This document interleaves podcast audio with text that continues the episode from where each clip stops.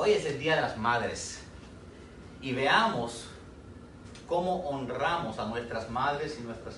Cómo honramos, vamos a estudiar cómo honramos nuestros padres en el Día de las Madres. Porque en español se dice padres para hablar de las padres y las madres, ¿verdad? Eh, empezamos, todo el mundo debe tener un boletín y una pluma para tomar notas. Ahí tenemos notas que tomar para aprender. Efesios capítulo 6, versos 2 al 3 dicen lo siguiente. Honra a tu padre y a tu madre. Ese es el primer mandamiento que tiene una promesa. Porque no todos los mandamientos tienen promesas. Si honras a tu padre y a tu madre, te irá bien y tendrás una larga vida en la tierra. Esa es una promesa de parte de Dios. Y pueden, si tienen su pluma, pueden subrayar donde, donde dice, te irá bien y tendrás una larga vida. Hay promesas para el cielo y hay promesas para aquí en la tierra. Esa es una promesa que Dios tiene para aquí en la tierra, que te irá bien. Aquí en la tierra te irá bien. Es una promesa de Dios. Ahora, esto es uno de los mandamientos. ¿Por qué? La, entonces, la razón es por qué que Dios nos dio este mandamiento. De los 10 mandamientos que Dios dio, los 10 cosas más importantes que Dios nos enseñó, entre ellos está honra a tu padre y a tu, madre. Es así de importante. ¿Por qué? ¿No han pensado eso? me da tres razones. Número uno, y pueden apuntarla ahí. La primera razón es porque cada padre de familia tiene fallas. Tus padres tienen defectos, sus padres tienen defectos. Si eres padre o madre, tienes defectos. Y si tus hijos tienen hijos, ellos también tienen sus defectos. Porque no hay padres o madres perfectas, ningunos. Y eso, ¿sabes lo que hace? Nos quita la excusa para no honrarles aun si tienen defectos. Porque todos tenemos defectos. La segunda razón es que yo no estaría vivo sin ellos. Es tan obvio, ¿verdad? Dios los escogió a ellos para ser instrumentos para que, que trayeran a ti a este mundo, para crearte a ti. No importa si fueron padres buenos, malos o indiferentes. El hecho es que Dios los usó a ellos para traerte a ti. Y el tercer punto es, Dios escogió su ADN para hacerme único. Dios usó el ADN de ellos. Dice Salmo 139, 13. Tú me entretejiste en el vientre de mi madre, me viste antes de que naciera. En otras palabras, Dios estaba ahí en el momento de tu concepción. Él estuvo íntimamente involucrado en el desarrollo de tu cuerpo, de tu mente, de tu personalidad. Estabas, Él estaba ahí creándote en el vientre de tu madre. Dios tiene un plan, un plan para cada día de tu vida desde antes que naciéramos. Dios tiene un plan para tu vida que incluye, Él ya lo tenía planificado antes que vinieras a este mundo. No eres producto de la casualidad. Hay quienes son padres por accidente, pero no hay hijos ni niños que nacieron por accidentes. Hay padres ilegítimos, pero no hay niños ilegítimos. Sus, tus padres quizás no, no lo habían planeado, pero Dios sí lo planeó. Tal vez piensas, pero ¿por qué Dios me dio los padres míos?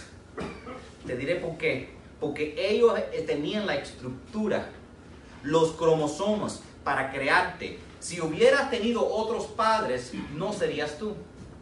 No existirías, fueras, una persona diferente. Así que Dios estaba más interesado, interesado en crearte con las habilidades de preocuparse de las habilidades que tenían o no tenían tus padres. Tus padres pudieran haber sido buenos, malos, terribles padres. Pueden que, que estuvieron ausentes. Incluso maybe te lastimaron. Y vamos a hablar sobre eso. Pero Dios permitió que todo eso pasara para que Él, porque tenía un plan y estaba más interesado en ti que en las habilidades paternales de tus padres y madres.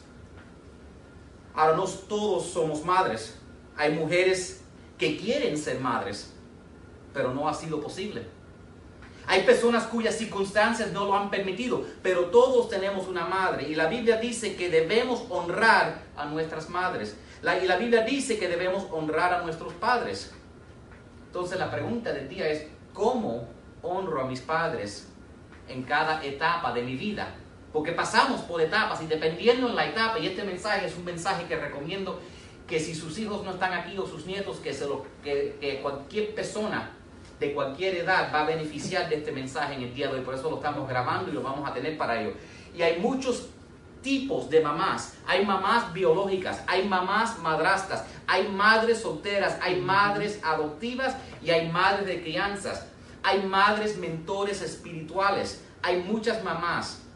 Y hoy queremos honrarlas a todas. En conclusión, ¿Cómo podemos honrar a nuestra madre por el resto de nuestras vidas en cada etapa de la vida?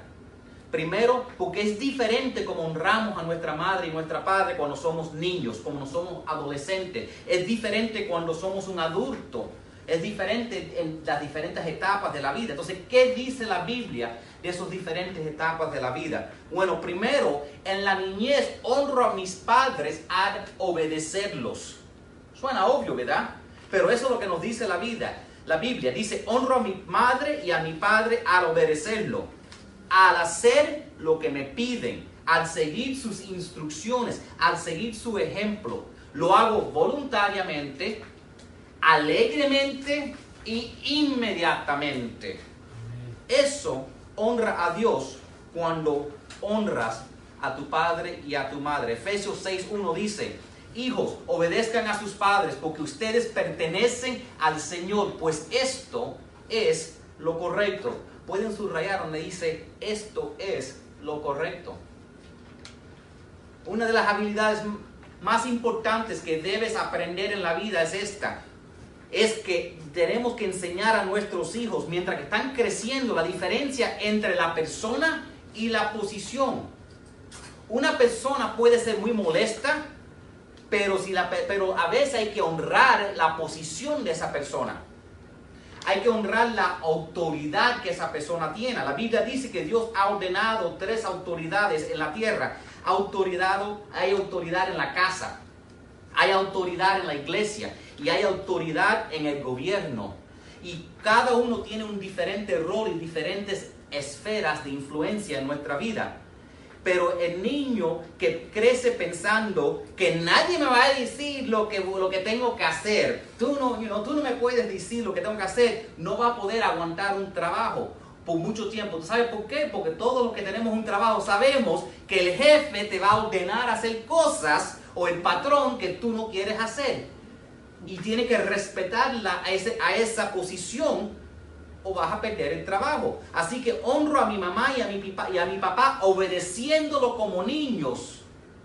Ahora, ¿qué pasa cuando entro en la etapa de la adolescencia? Cuando soy adolescente, adolescente honro a mis padres a respetarlos. Ahora entran en la etapa de respeto. Levíticos 19.3 dice lo siguiente, cada uno de ustedes tenga gran respeto por su madre y su padre. Respeto no significa que tú no veas sus debilidades.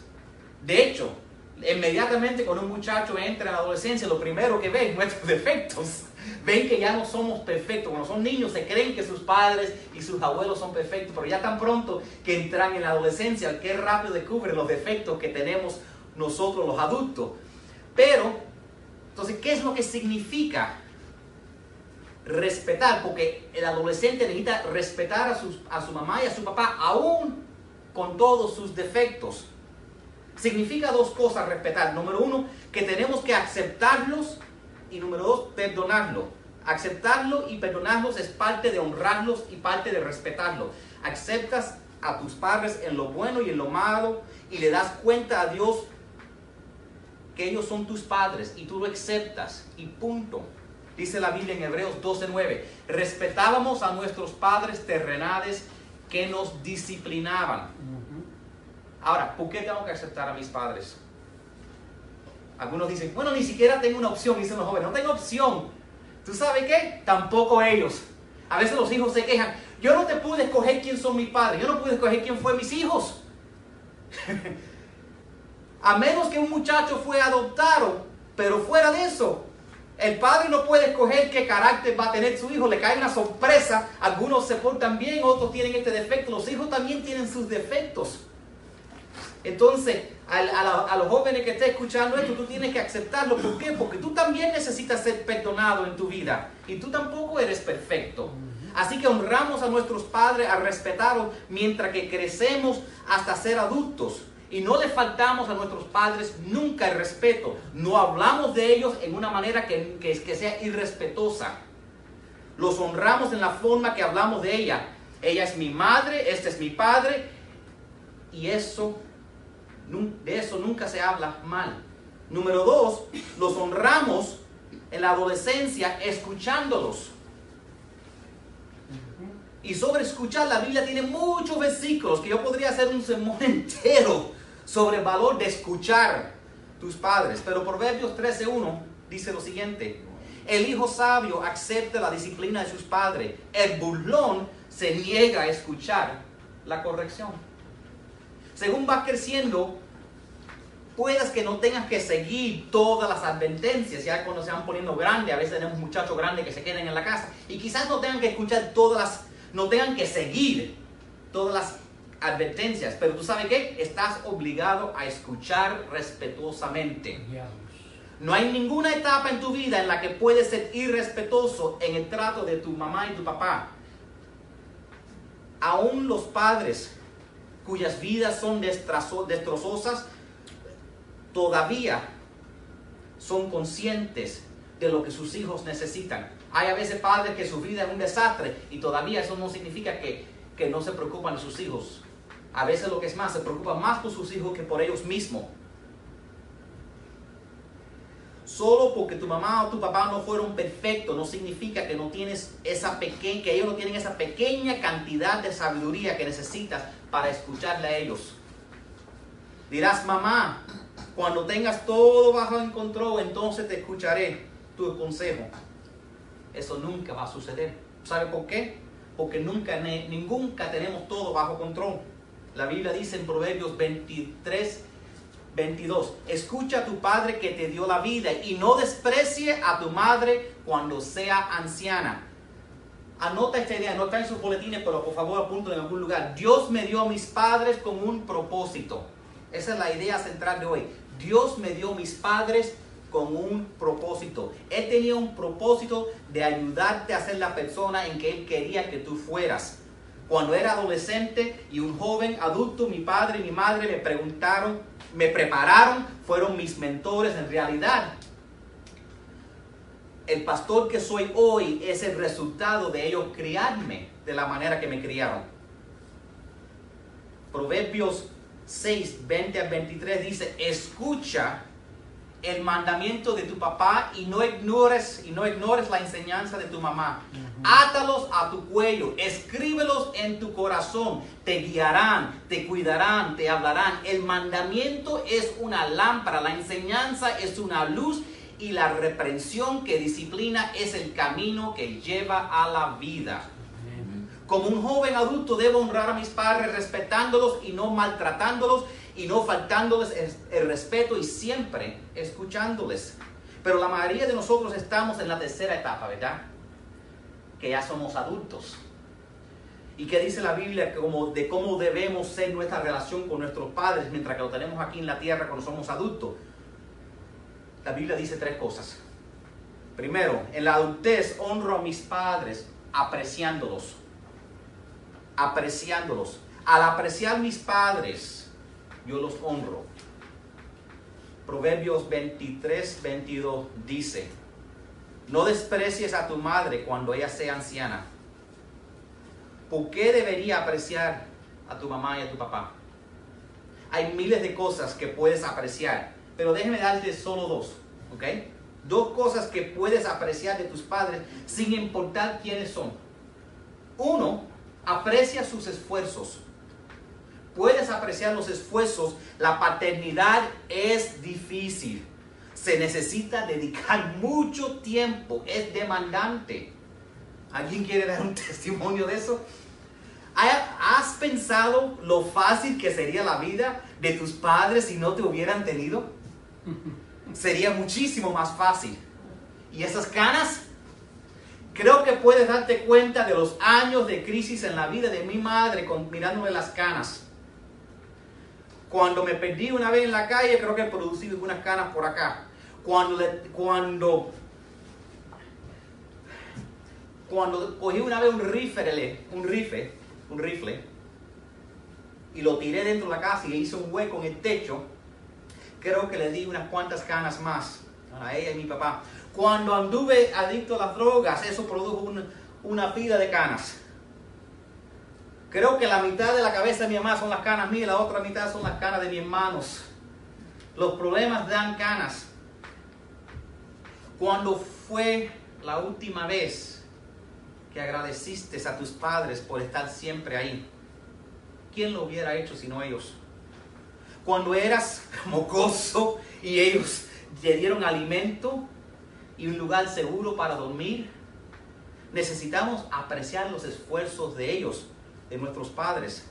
Otra cosa que hacen nuestros padres por nosotros es sacrificio. ¿Sabe qué? La paternidad es costosa. ¿A quién quiere dar testimonio de cuánto cuestan los muchachos? Esta semana hice yo una investigación y encontré, tú sabes, por, en nuestra economía aquí en los Estados Unidos, desde que el muchacho, desde que tú vas a parir y entras en el hospital hasta que le se gradúen a los 18 años, cuesta aproximadamente 240 mil dólares. 240 mil dólares criar un muchacho esas hamburguesas, esas pizzas, esos tennis shoes que se gastan todos los meses van sumándose. Cuando una pareja decide tener un muchacho, está haciendo una decisión desinteresada. Están, van a estar gastando dinero en esa criatura que podrían estar gastando en ellos mismos. Ser padre es una decisión desinteresada, porque vas a tener que enfrentar mucho dolor y, vas, y te va a costar mucho dinero tener muchachos, pero trae muchas grandes bendiciones también en el futuro. Pero piensa sobre esto. ¿Qué pudieron haber tenido tus padres si no te hubieran tenido a ti? Si no hubieran tenido que gastar esos 240 mil dólares aproximadamente en los Estados Unidos, en otros países me un poco diferente, pero hubiera sido una vida diferente la que hubieran podido tener, ¿verdad? Hubieran eh, tenido una casa más bonita, un mejor carro, más vacaciones, muchas otras cosas, pero en vez de eso, decidieron, en vez de gastárselo en ellos mismos, gastarlo en ti. Es una decisión desinteresada. Esas cosas me recuerdan de las cuatro etapas en la vida de un hombre. ¿Sabe cuáles son las cuatro etapas en la vida de un hombre? ¿Verdad? Primero tú crees en Santa Claus. Después ya no crees en Santa Claus. Después te vistes de Santa Claus. Después luces como Santa Claus. Esas son las cuatro etapas del hombre. estaba muy serio, tenía que hacer reír. La Biblia dice en Proverbios 23, 25, estaba bueno, ¿verdad? dice Proverbios 23, 25, por eso alegra a tu padre y a tu madre, que sea feliz la que te dio la luz. desafortunadamente, en esta cultura que nosotros vivimos, mis amigos, esta es la única cultura, yo creo, en el mundo que no respeta a los ancianos. En todas las otras culturas, la, de Asia, la del Medio Oeste, en África, mientras más anciano se pone una persona, más grande es en sabiduría y en respeto en su comunidad. Lo atesoran la sabiduría de los ancianos. Solo en esta cultura se pone tanto énfasis en los jóvenes. Y mira dónde nos está llevando esa, esa énfasis. No es una dirección sabia, porque, no, porque los jóvenes todavía no, han aprendido las cosas que la vida enseña. La Biblia dice claramente que debemos valorar, atesorar y estimar a nuestros ancianos, particularmente a nuestra madre y nuestro padre. El problema es que en América, en estos Estados Unidos, mientras más viejos se ponen nuestros padres, menos respeto reciben. Muchas veces son dejados a un lado tristemente. Quiero decirle una sola cosa, si tus padres todavía están vivos, necesitas expresarle tu aprecio regularmente. Necesitas reafirmarlos regularmente. ¿Cómo reafirmo a mi, a mi mamá? ¿Cómo reafirmo a mis padres? ¿Cómo, cómo, cómo honro a mis padres si son ancianos? La forma más sencilla, mantenerme en contacto con ellos mientras que todavía los tengo aquí es una manera de decirle, tú eres importante para mí. Honrar significa reconocer la importancia de algo. Cuando tomas el teléfono y los llamas, tú lo estás honrando. Cuando les escribes un correo, cuando le envías una carta, cuando le mandas un regalo, cuando vas a su casa, lo estás honrando. Cuando conversas con ellos, cuando le cuentas los detalles de tu vida, porque tu vida, las vidas de ellos son más tranquilas que las vidas tuyas, la vida de ellos ya se ha tranquilizado y lo que te parece aburrido de tu vida, para ellos le parece súper interesado. Y entonces, maybe tú no te parece nada, pero ellos sí quieren, quieren saber lo que está pasando en tu vida. Entonces tú los honras cuando le cuentas lo que está pasando en tu vida. Así que como adulto, como adulto honro mi padre apreciándolo. La segunda forma en que puedo honrar a mi mamá y a mi papá como adulto es al proveer por ellos. Al proveer por ellos. Según transcurre el tiempo, los roles cambian. Según van envejeciendo tus padres, a veces hay que hacerse cargo de ellos. Es algo natural. Ellos te cuidan cuando tú eres un niño, ¿verdad? Y después, para que la cama tenga que correr detrás de mí, y después cuando ellos se ponen más viejos, tú los cuidas a ellos. A veces el, chiste es, ellos te cambian los pampes al principio y después tú le cambias los pampes después, you know? Pero el punto es, ellos te cuidan y después te toca a ti cuidar. Ese, ese es la, así como trabaja la cosa. Y entonces, y muchos de, de, quizás los que me estén escuchando ya estén en esa etapa, ¿ok? Porque ya nuestros padres están avanzando en edad. Y entonces, muchos de nosotros estamos en lo que se llama la, generación de sándwiches. ¿Sabes lo que significa la generación de, de sándwiches? Tenemos hijos que tenemos que cuidar y también tenemos padres que son vivos, que ya están avanzando en, edad. Entonces estamos en la, en la edad de sándwiches. ¿verdad? Tenemos que cuidar a nuestros padres, pero también tenemos que todavía tenemos hijos que tenemos que cuidar y estamos nosotros como un sándwich en el, medio, en el medio. Entonces es un poco, un poco difícil. Ahora, una pregunta, ¿qué se supone que se haga cargo de una anciana. que dice la Biblia? Ya que estamos hablando de las madres, porque hay madres ancianas que a veces están solas. Dice la Biblia, en tu iglesia trata a las mujeres mayores como, la haría, como lo harías con tu madre. A cualquier mujer anciana que veas aquí la debes de tratar como si fuera tu propia madre. Y dice, y trata a las jóvenes, a las de la familia de la iglesia, como a tus propias hermanas con toda pureza. Ahora, yo he dicho, literalmente yo he visto que tengo muchas hermanas en la fe, porque ninguna de las señoras en la iglesia quieren reconocer que son mayores que yo, entonces lo que tengo son muchas hermanas y ningunas madres. porque ninguna quiere admitir que es mayor que yo, entonces lo que tengo son solo hermanas en Cristo. Y dice la Biblia, atiende a toda viuda que no tenga a nadie quien la cuide. Pero, si ella tiene hijos o nietos, la primera responsabilidad, su primera responsabilidad de ellos, es poner en práctica la sumisión a Dios. ¿Y cómo muestra la sumisión? ¿Cómo puedes un hombre, cómo ser un hombre santo? ¿Cómo puedes ser una mujer santa? Debes responsabilizarte de tus padres, debes mostrar su misión primeramente en su hogar y retribuir a sus padres al cuidarlo. Esto es algo que agrada a Dios.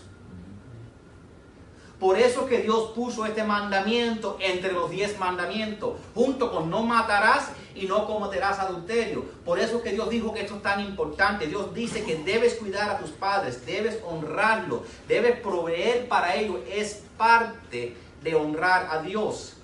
Aún en la cruz, Jesús estando en la cruz, ¿verdad? Tuvo cuidado de su madre anciana.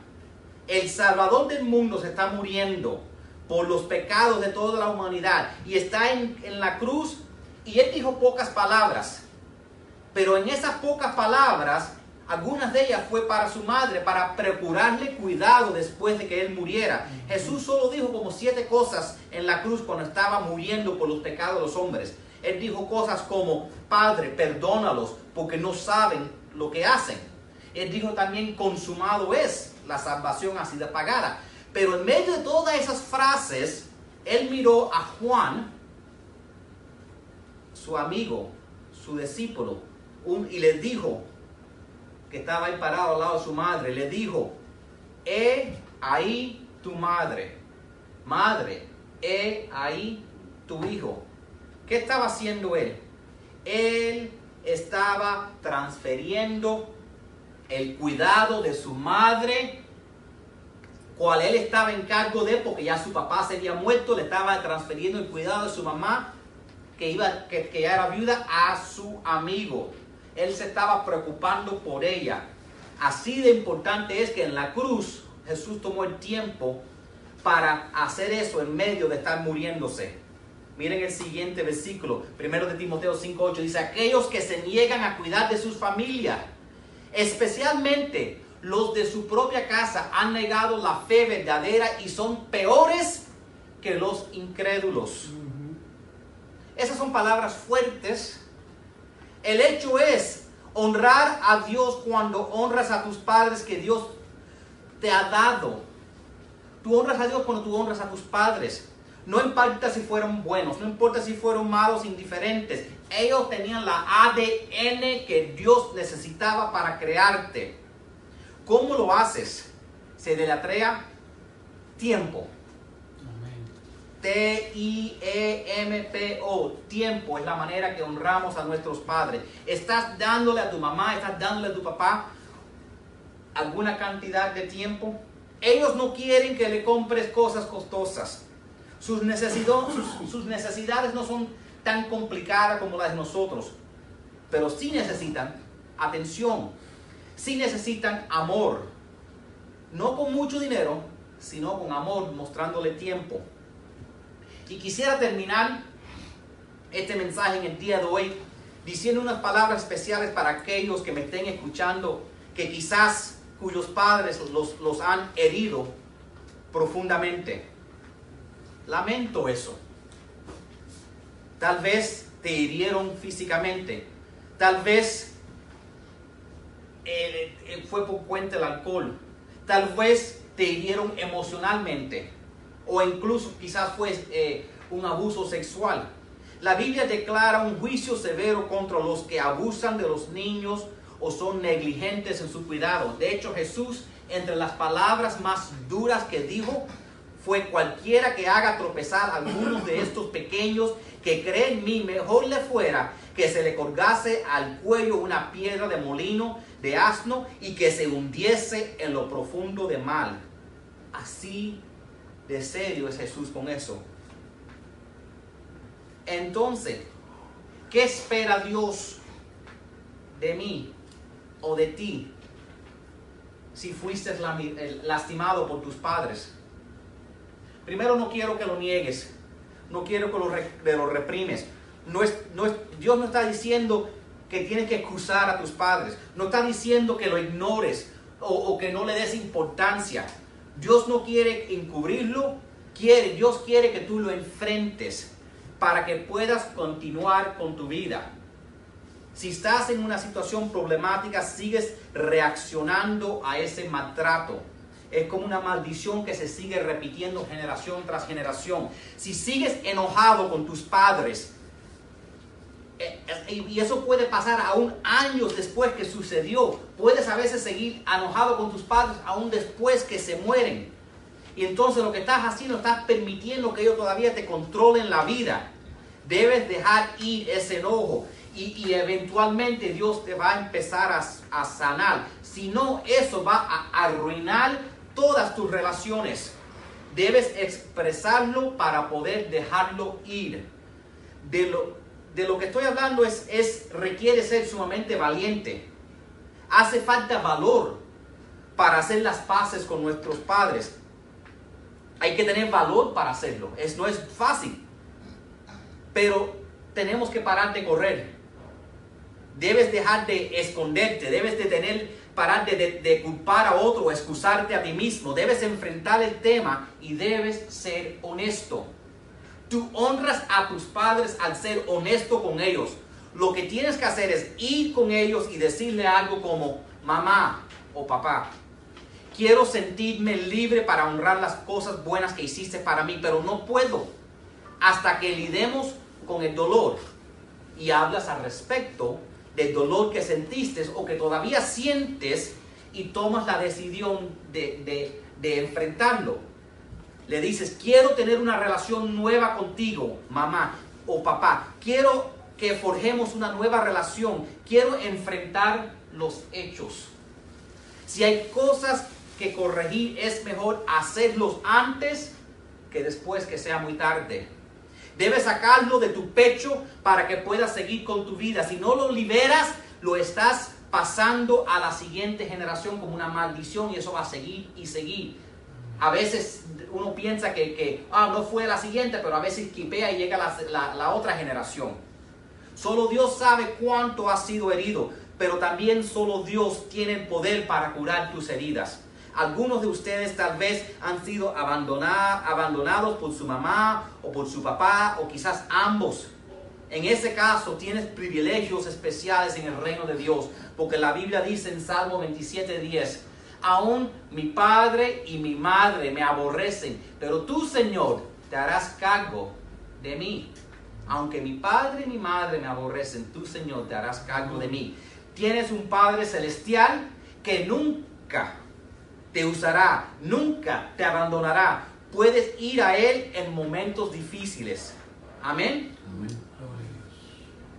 Quiero, yo sé que, que hay personas escuchándome por medio de Facebook o que van a escuchar este mensaje después que quizás nunca han entregado su vida al Señor.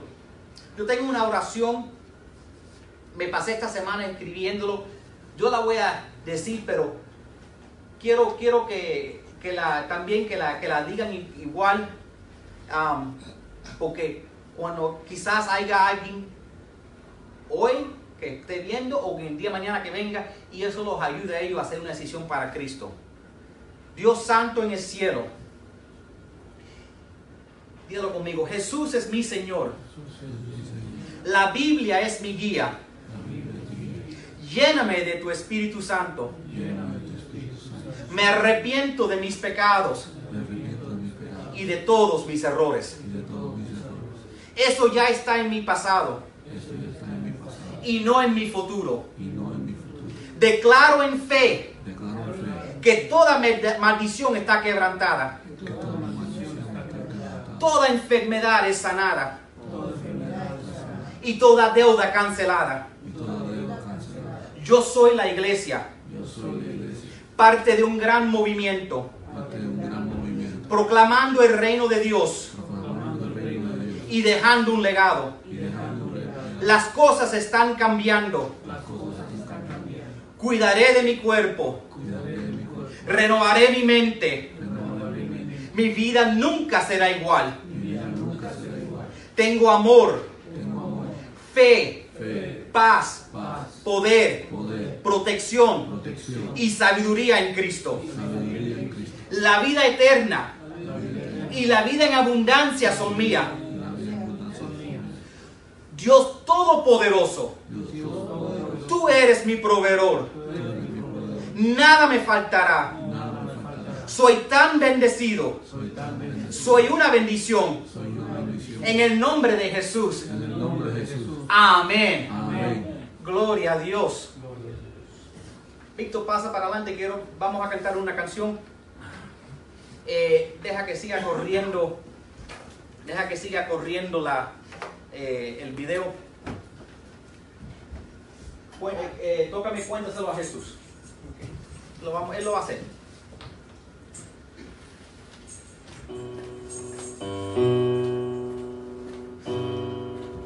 Víctor va a cantar una canción. Quiero que reflejemos en lo que hemos escuchado y lo que necesitamos hacer en nuestra vida para estar correcto. Al final, cuando él acabe de cantar, yo voy a orar una oración especial para nuestras madres. Y después de ahí los vamos, vamos a terminar, cerrar la- nuestra grabación por Facebook y dar los regalitos y pasar un tiempo de compañerismo.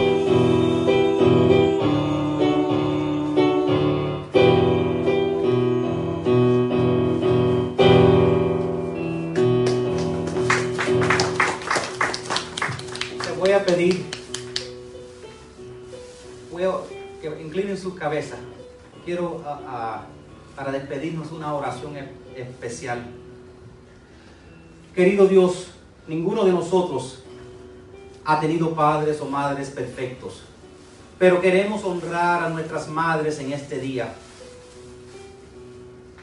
porque tú las elegiste para que nos dieran la luz. Ellas aceptaron pasar por ese dolor durante el labor de pacto y no nos abortaron como tantos. Estamos aquí porque aceptaron el dolor. Las honramos a todos. Honramos a todas las los, los- los tipos de madres en la familia de la iglesia hoy. Jesús, tú nos dijiste que lloremos con los que lloran y que nos gocemos con los que gozan. Y eso es lo que queremos hacer en este Día de las Madres. Señor, para muchas madres es un día difícil. Así que pedimos que les confortes de sus dolencias. Para aquellos que han perdido a sus madres, confórtalos. Y aquellas madres que han perdido a un hijo, ya sea que se hayan descarriado o hayan muerto, confórtalas. Oramos por las madrastas que luchan con sus familias. Oramos por aquellas que se han retrasado o aún fallado